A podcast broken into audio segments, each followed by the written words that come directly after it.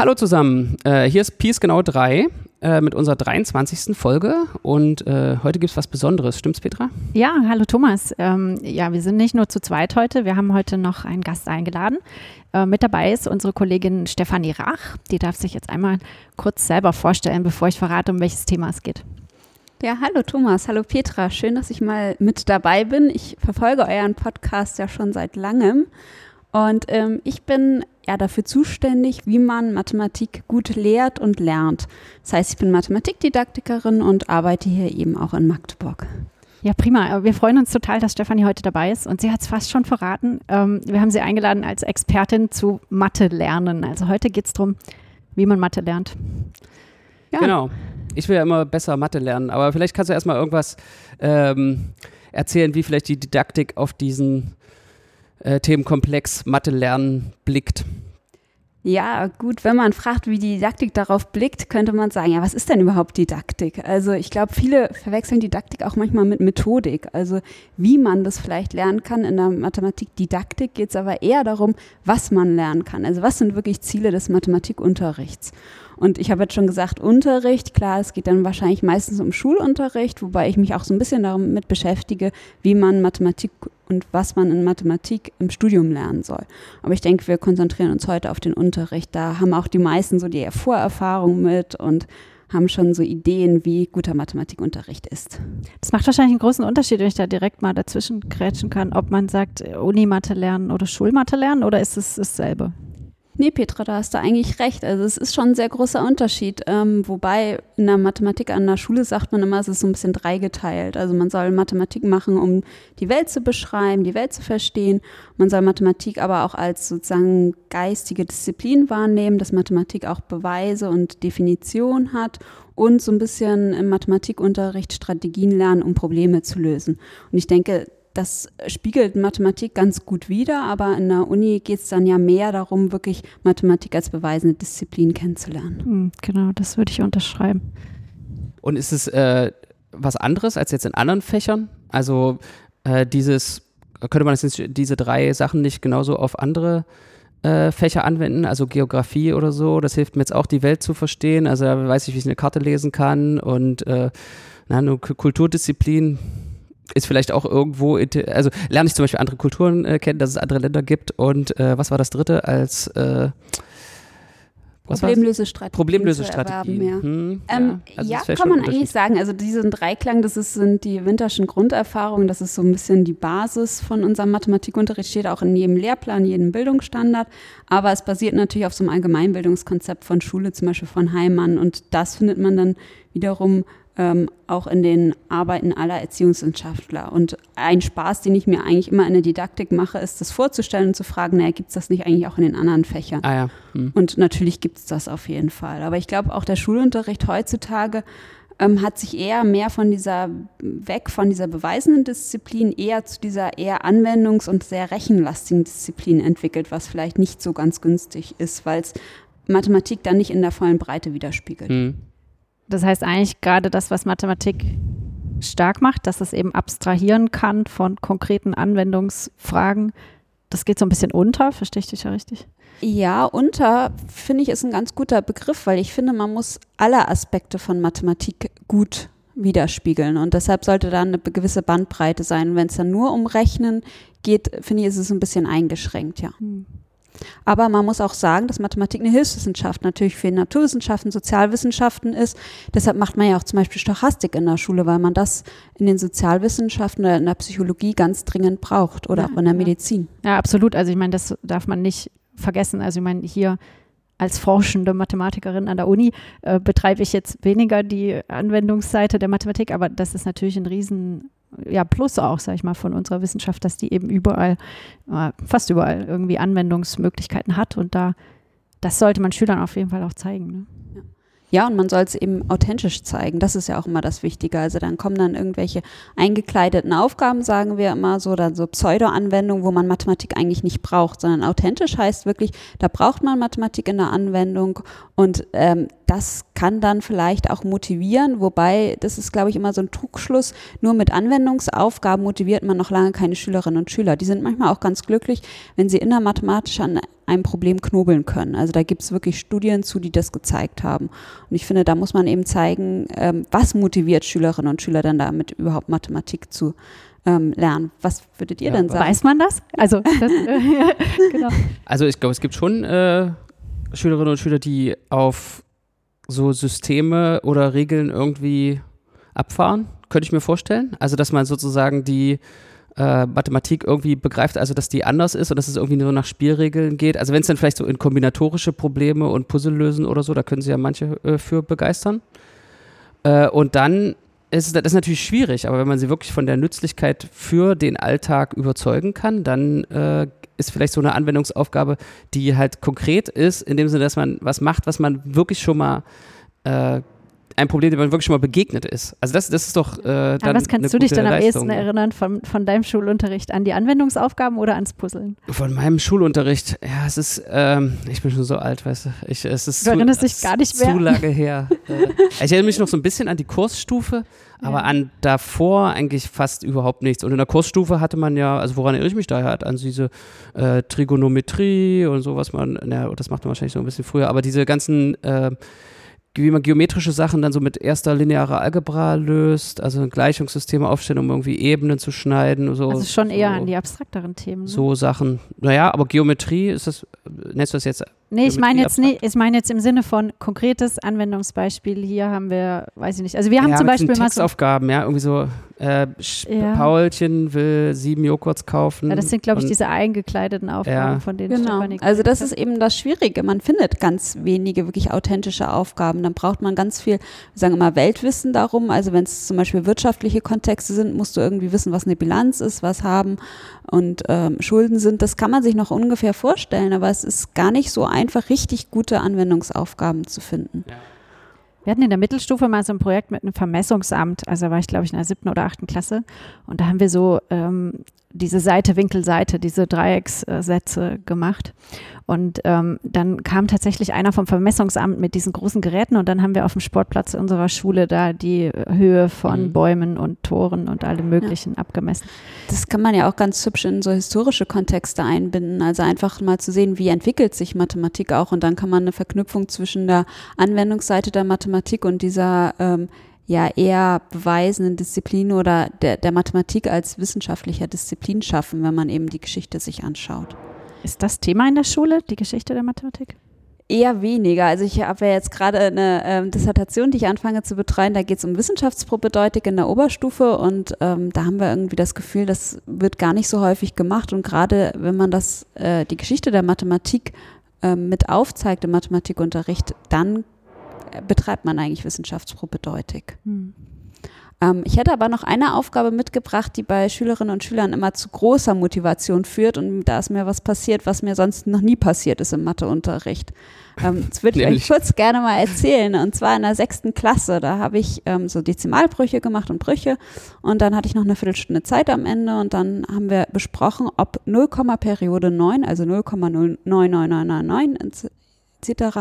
gleich 1 ist oder kleiner als 1 Hm. habe ich erstmal eine Abstimmung in der Klasse gemacht, um die Schüler irgendwie Demo so Demokratie Genau, Demokratieverständnis, kognitiv aktivierend. Also das sage ich auch immer, weil ich es wichtig finde, mussten alle mitdenken, mussten alle abstimmen. Ja, okay. Wie ging das denn aus? Und ähm, Hälfte, Hälfte. Echt? Ja. Okay. Und ähm, dann habe ich gesagt, ja, okay, wer kann es denn mal erklären? Also Begründung abfragen auch immer wichtig. Und dann hat sich ein Schüler gemeldet, hat das an der Tafel erklärt mit einer Zeichnung und Zahlenstrahl und so.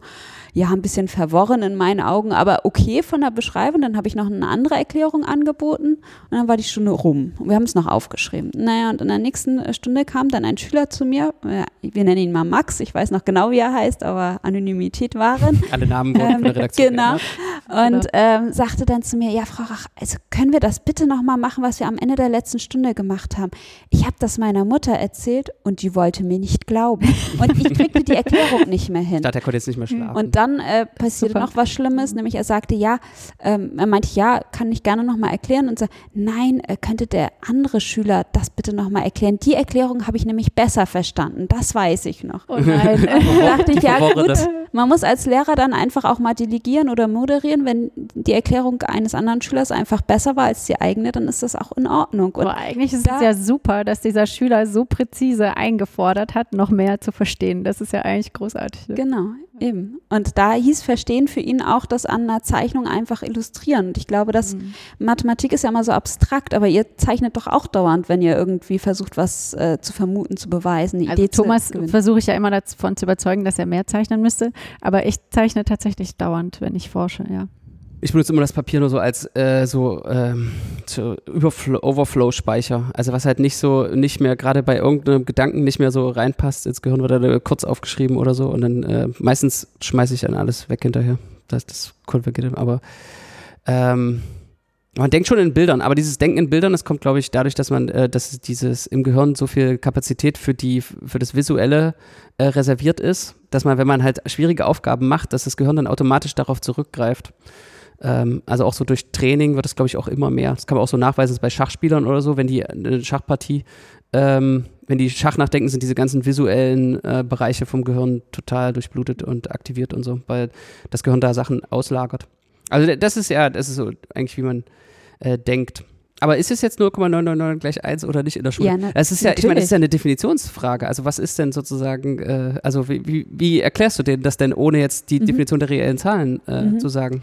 Ähm, ja, da kann man natürlich das auf verschiedenen Stufen erklären. Ich würde jetzt in der sechsten Klasse das relativ präformal noch machen, dass man sich fragt, was wäre denn die Differenz zwischen den beiden Zahlen, wenn es zwei verschiedene Zahlen sind. Mhm. Ähm, oder man könnte natürlich den Trick machen, aber der ist mathematisch natürlich nicht so sauber, dass man sich fragt, okay, 0, Periode 1 kann man ja darstellen als ist gleich ein Neuntel.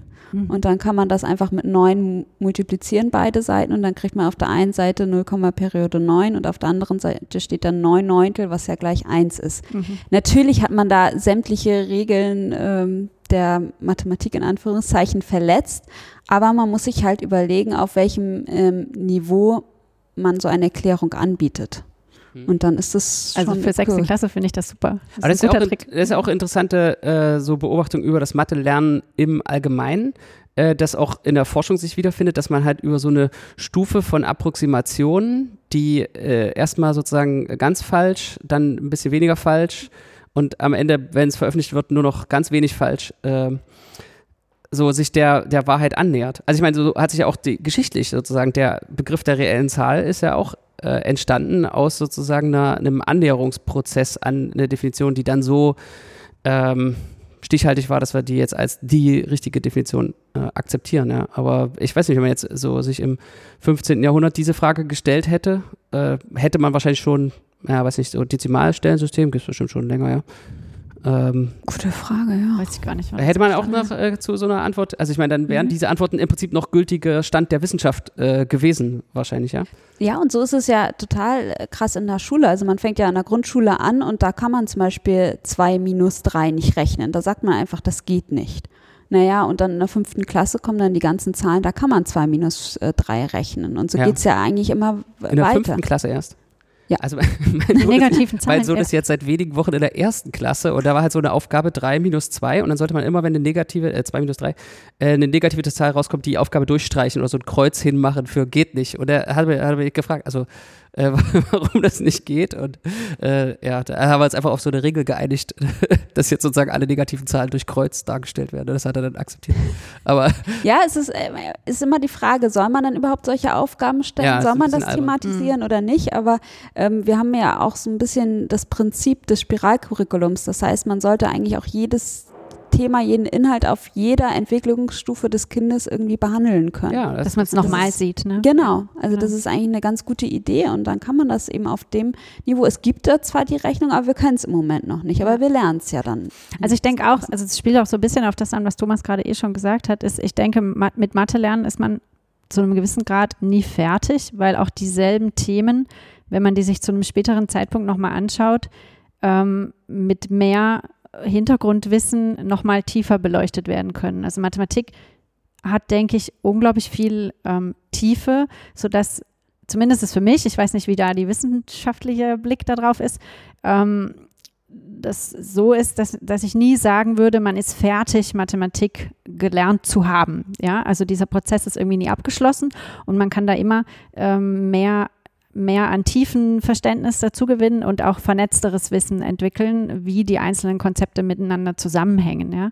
Natürlich kann ich auf einer arithmetischen Grundschulebene verstehen, wie Addition funktioniert, aber ähm, selbst die Erstsemester werden über das Konzept Addition in den ersten paar Wochen nochmal was Neues lernen, ja, weil man da den Gruppenbegriff dann einführt und das Ganze auf eine abstraktere Ebene äh, stellt. Ich weiß nicht, gibt es da irgendwie Aussagen dazu? Aber eine, eine Beobachtung, also es ist ja, es ist eigentlich sozusagen, wir dekonstruieren jetzt quasi dieses äh, Weltbild der Mathematik als äh, so abstrakt und immer so, alles ist richtig oder falsch, nur logische Aussagen. Das klang jetzt eigentlich fast so wie Physik, ja, sozusagen Licht, äh, so wie diese Begriffe, physikalischen Begriffe sich auch so evolvieren in der Historie mit immer das mehr. Das ist in der Mathematik ja auch so, ne? Am Anfang, also, aber es ist ja eigentlich eine, von der evaluieren ja auch. Also. Aber es ist ja fast eher so ein experimenteller Zugang mehr, ja, sozusagen, wo wir immer ja. besseres Modell haben, ja. Es gibt irgendwas und wir haben immer besseres Modell davon, also fast so ein bisschen wie approximativ und äh, nee, also eigentlich also ganz ich, anders als dieses. Ich würde es weder rigorose. approximativ noch Modell nennen, weil man ja schon rigorose Definitionen benutzt und auch versucht, rigoros zu argumentieren. Äh, natürlich mit den Limitationen, die unsere menschengemachten Beweise so haben äh, Fehleranfälligkeit, Ungenauigkeit und so weiter. Ähm, aber was natürlich denke ich schon der Fall ist, auch in der Forschungsmathematik meiner Erfahrung nach immer der Fall ist, dass man, wenn man Probleme wieder wieder trifft oder nochmal bearbeitet nach einer Zeit, auch offene Forschungsfragen, dass das Verständnis davon sich ändert. Ja, und auch, mhm. dass das Verständnis einer Forschungscommunity von einem mathematischen Begriff sich ändert, dass das erweitert wird oder auch verkleinert wird, die Definitionen zum Teil eingeschränkt werden auf Spezialfälle, weil man da genaueres oder mehr aussagen kann. Und das klingt mir schon so ein bisschen nach diesem Spiralmodell in der Schule, wo man sagt, man versucht die Konzepte nochmal noch zu betrachten und da sozusagen den Schülern einen präziseren Zugang dann nach, zu einem späteren Zeitpunkt zu ermöglichen. Hm, ganz grob gesagt könnte man sagen, in der Schule wird einfach mehr Wert auch auf die Vorstellung zu einem Begriff gelegt, jetzt als meinetwegen in der Universität. Da kommt einfach die formale Definition viel stärker zum Tragen jetzt als in der Schule. Ähm, ich weiß gar nicht so genau, ob das dann so ein tieferes Verständnis ist oder ehrlich gesagt, dass der Begriff Verständnis, wenn den mal jemand äh, definieren sollte in der Didaktik, dann läuft er immer weg, weil das so ein ganz schwieriger Begriff ist. Was heißt Verständnis eigentlich? Wann habe ich was verstanden? Gibt ja dieses Meine John Frage von Neumann-Zitat. dieses äh, von Neumann-Zitat, ja, in der Mathematik, äh, manche Sachen, die versteht man nicht, sondern man gewöhnt sich einfach nur ja. dran. Ja. Äh, was sagst du denn dazu? Ja, ähm, finde ich auch. Also das ist vielleicht nochmal eine ganz ähm, witzige Idee. Also wenn man zum Beispiel den Begriff ähm, Addition von Brüchen hat. Mhm ähm, waren wir ja gerade bei den Brüchen und dann gibt es sozusagen so zwei Schwerpunkte. Man kann konzeptuelles Wissen erwerben, das heißt, man versteht so ein bisschen, was Addition von Brüchen eigentlich ist. Wie man das manipuliert, was man da machen nee, muss? Nee, nee, nee. Also nee. was das, was das eigentlich bedeutet, nämlich, okay. dass man zum Beispiel zusammenfasst. Äh, mhm. Also bei Kuchenstücken bilden. zum Beispiel. Genau, ne? sowas, ja. ja. Okay. Visuell mhm. Kuchenstücke zusammen. Und prozedural würde einfach bedeuten, dass man das Verfahren kennt und das anwenden kann. Also, also das wäre die Seite, ja, wenn da unten nicht der gleiche Nenner ist, dann genau. darf ich es nicht machen. Sondern muss erstmal gleichnamig okay. machen und dann kann man die Zähler addieren. So, und die Frage ist immer, was zuerst? Also Henne oder Ei? Also erst konzeptuell, also erst verstehen, was eigentlich Addition bedeutet, zum Beispiel mit Kuchenstücken, dass man die aneinander legt oder eher prozedural. Mhm. Und da ist sich zum Beispiel die Forschung im Moment überhaupt nicht einig und die einen sagen ja eher, man soll erstmal das Verfahren lernen und dann kann man lernen, was es eigentlich ist, ähm, damit man schon so ein bisschen get used of it, also mhm. man schon sich so ein bisschen daran gewöhnt hat an die Addition oder soll man erstmal ein Verständnis dazu aufbauen, was das eigentlich ist, was das überhaupt bedeutet. Also mit meinem Sohn hatte ich genau so eine Diskussion äh, neulich, der ist in der Grundschule noch, also Bruchrechnen ist noch sozusagen in weiter Ferne. Ähm, der wollte das aber wissen, wie man das jetzt macht. Und da sind wir genau in so eine Falle getappt, weil wir eben über Kuchenstücke geredet haben. Und dann, ähm, das hat bei ihm dann aber den Eindruck erweckt, dass man doch sehr wohl ein Viertel mit einem Achtel oder Zwölftel addieren könnte, weil er könnt, kann ja das Kuchenstück, was noch nicht in kleine Teile zerteilt ist, was noch ein ganzes Viertel ist, auch neben eins legen, was sozusagen schon ein kleines Zwölftelstück ist. Und wieso man die jetzt nicht addieren dürfte, ähm, wenn man es hinschreibt. Ähm, das hat da für große Verwirrung gesorgt, aber es ist natürlich auch eine sehr kleine Stichprobe von eins.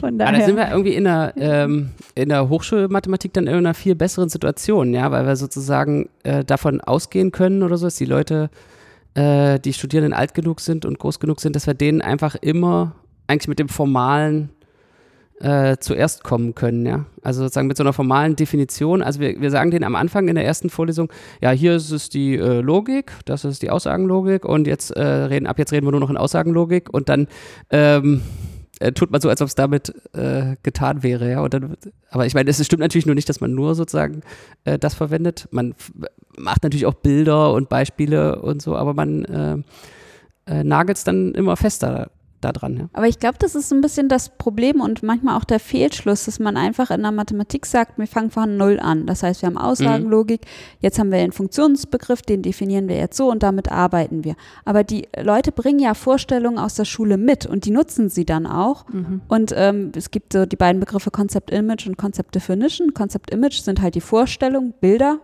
und Definition ist dann eben das, was eher die Universitätsmathematik bringt, also die Definition. Und diese beiden Welten, könnte man fast sagen, bringen die Studierenden nicht zusammen, sondern arbeiten, haben zwar die Definition gesehen, aber arbeiten trotzdem mit ihren Bildern und Vorstellungen in den Beweisen. Und das funktioniert einfach nicht. Mhm. Und dadurch gibt es dann halt ähm, den Konflikt und sie wissen nicht, was sie machen sollen. Und das ist zum Beispiel eine ähm, oder das ist etwas, womit sich die Didaktik beschäftigt. Wie kann die Vorstellung, die ein Lernender mitbringt, wirklich produktiv genutzt werden, wenn ich einen neuen Begriff erarbeite, einen neuen Algorithmus, ähm, eine neue Strategie? Und das ist, glaube ich, wirklich so im Herz der Mathematik. Aber gibt es da irgendwie so eine Erkenntnis, die man mal so als Beispiel ähm, vorstellen könnte, was, was früher anders gemacht wurde und jetzt äh, besser gemacht wird oder, oder so? Also, dass man irgendwie mal diesen Prozess des mhm. didaktischen Verstehens oder irgendwas, was wir dringend besser machen müssten. Genau. ähm, äh, ja, also was man wirklich dringend besser machen müsste, und das sollten nicht nur in der Schule, sondern auch in der Hochschule jedem klar sein, nicht nur den Lehrenden, sondern auch den Lernenden, dass Mathematik kein Zuschauersport ist. Ah, das heißt, gut. man muss es selber betreiben. Also es bringt überhaupt nichts und das ist, glaube ich, eine, eine absolute Fehlvorstellung, wenn eine Lehrkraft oder ein Dozierender das super gut erklären kann. Das hilft vielleicht für den ersten Einblick, aber dann muss es Aufgaben geben, mit denen der Student oder der, die Schülerinnen und Schüler daran selber übt mhm. und Mathematik betreibt. Und das ist halt total wichtig. Und ich glaube, da machen sich manche immer so tolle Vorstellungen, ja, ich habe halt eine schlechte Lehrkraft gehabt. Ja, kann sein, dass er nicht gut erklären kann, aber wenn er erstmal gute Aufgaben zur Verfügung stellt, dann ist das schon mal der erste Schritt. Das ist super, dass du das sagst. Ich habe das hier auch auf meinem ähm, Spickzettel stehen. Mathe lernt man durch Machen. Also da ist schon was dran. Ne? Ja, absolut. Okay. Und äh, was man vielleicht auch noch sagen kann, auch sozusagen, äh, dass keine Fehler erlaubt sind oder dass es immer eine richtige Lösung gibt. Das, glaube ich, ist, ist auch Quatsch, weil man verschiedenste Beweise meinetwegen zu einer Aussage hat oder wenn man irgendwie eine Anwendungsaufgabe hat, hat man auch verschiedene Strategien, mit der man die lösen kann und nachher hat man sogar vielleicht verschiedene Lösungen sogar. Und das ist, glaube ich, was für einen Mathematikunterricht total komisch ist, dass äh, B gleich 30 sein kann, aber B kann auch gleich 50 sein und es ist trotzdem beides eine richtige Lösung, je nachdem, was für einen Ansatz man gewählt hat oder welche Voraussetzungen man da reingesteckt hat. Hm. Das irritiert Schüler erfahrungsgemäß aber, ne, wenn es da irgendwie, also zumindest die Erstsemester sind immer unglaublich irritiert, wenn es mehr als einen richtigen Weg gibt. Genau. Ja. Und das ist vielleicht, deshalb ist bei Mathematik bei manchen auch beliebt, weil klar ist, das ist jetzt richtig, das ist falsch. Natürlich hat Mathematik diese Komponente und man kann sagen, naja, ähm, die Gleichung kann man danach auflösen und dann kriegt man für x einen Wert raus und der ist, dann erfüllt es die Gleichung oder erfüllt es nicht die Gleichung. Aber es gibt halt Probleme in der Mathematik, die eben nicht so eindeutig lösbar sind.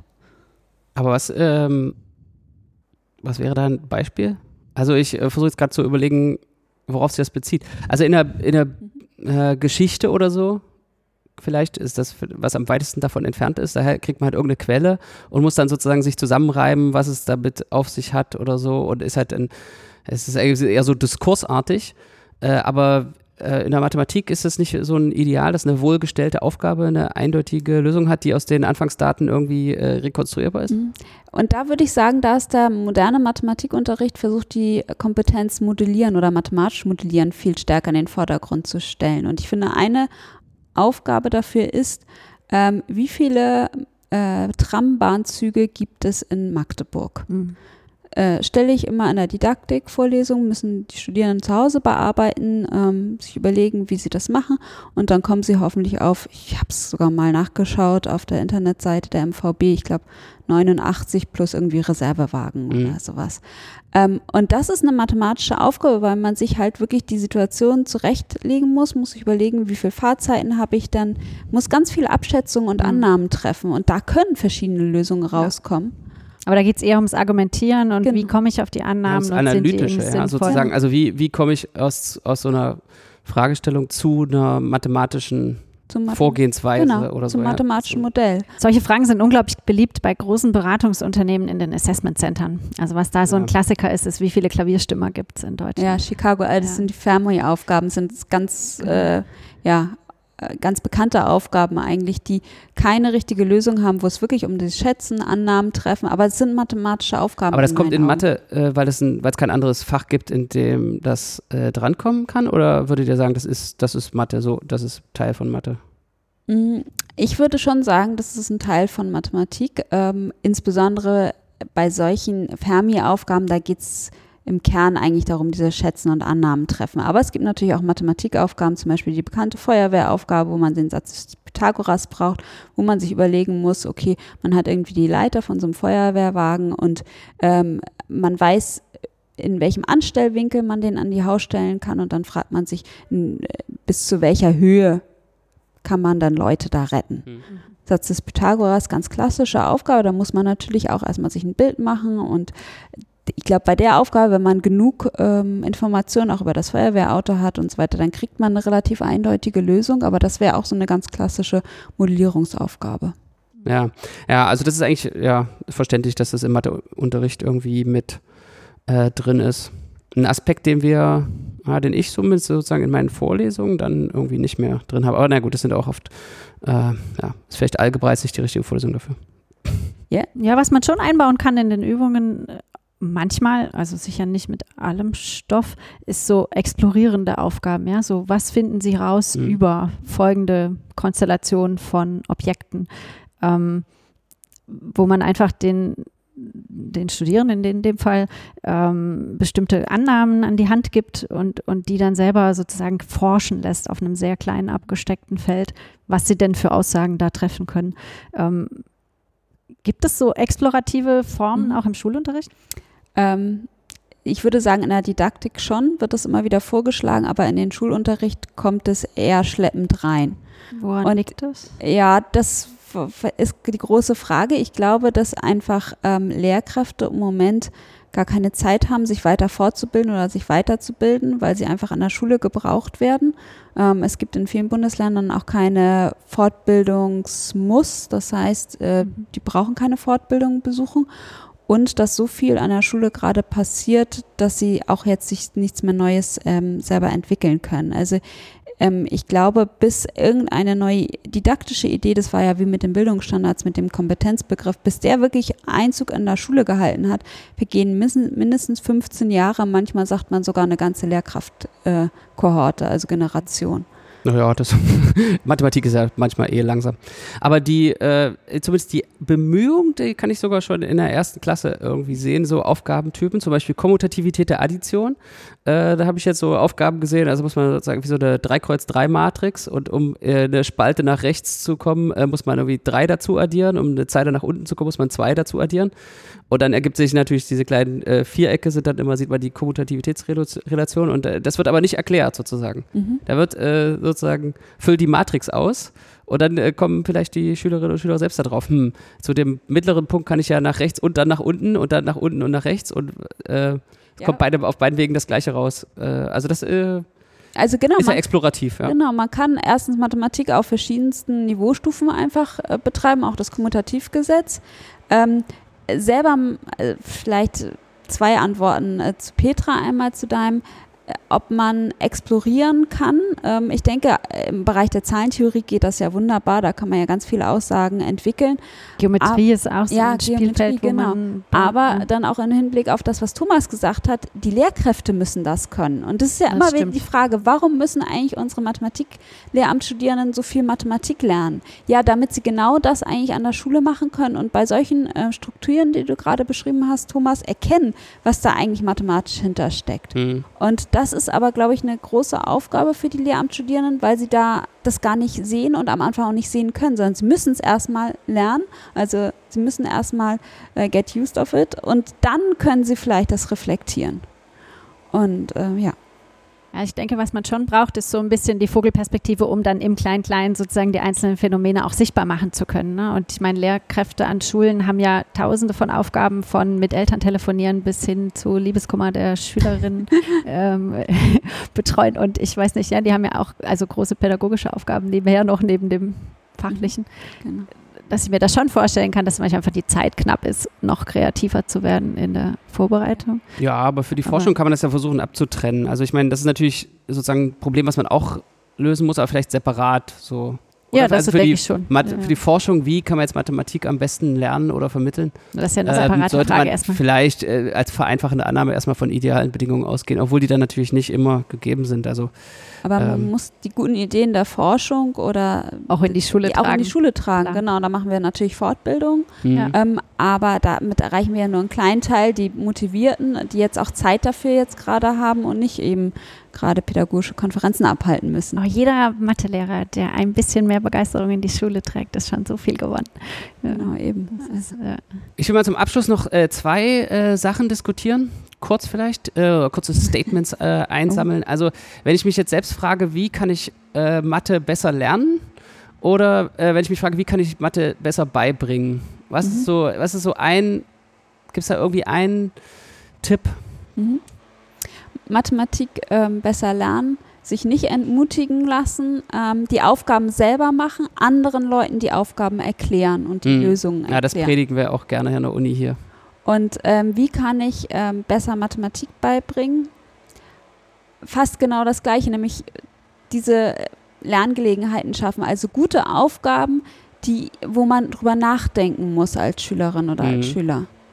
Und ähm, nicht nur so diese Standard-Schema F, die braucht man vielleicht, um die Motivation ein bisschen hochzuhalten, dass man ein Erfolgserlebnis auch als Lernender hat, aber trotzdem am Ende auf jeden Fall nochmal so eine wirklich ähm, Knobelaufgabe, Denkaufgabe, Reflektieraufgabe mit mhm. einzubringen.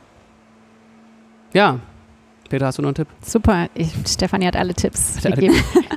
Alles verraten, damit es jetzt erfolgreich Nichts wird. Nichts hinzuzufügen. Hast du noch einen Tipp aus deiner geheimen Trickkiste? Nee, ich will ja hier, äh, ich will hier lernen übers Lernen. ähm, ja. Ja, schön war es bei euch. Dankeschön. Ja, vielen ja, Dank, danke, dass, dass, du gekommen bist. Und dann bis zum nächsten äh, Mal. ciao, bis zum nächsten Mal. Ja, tschüss. Tschüss.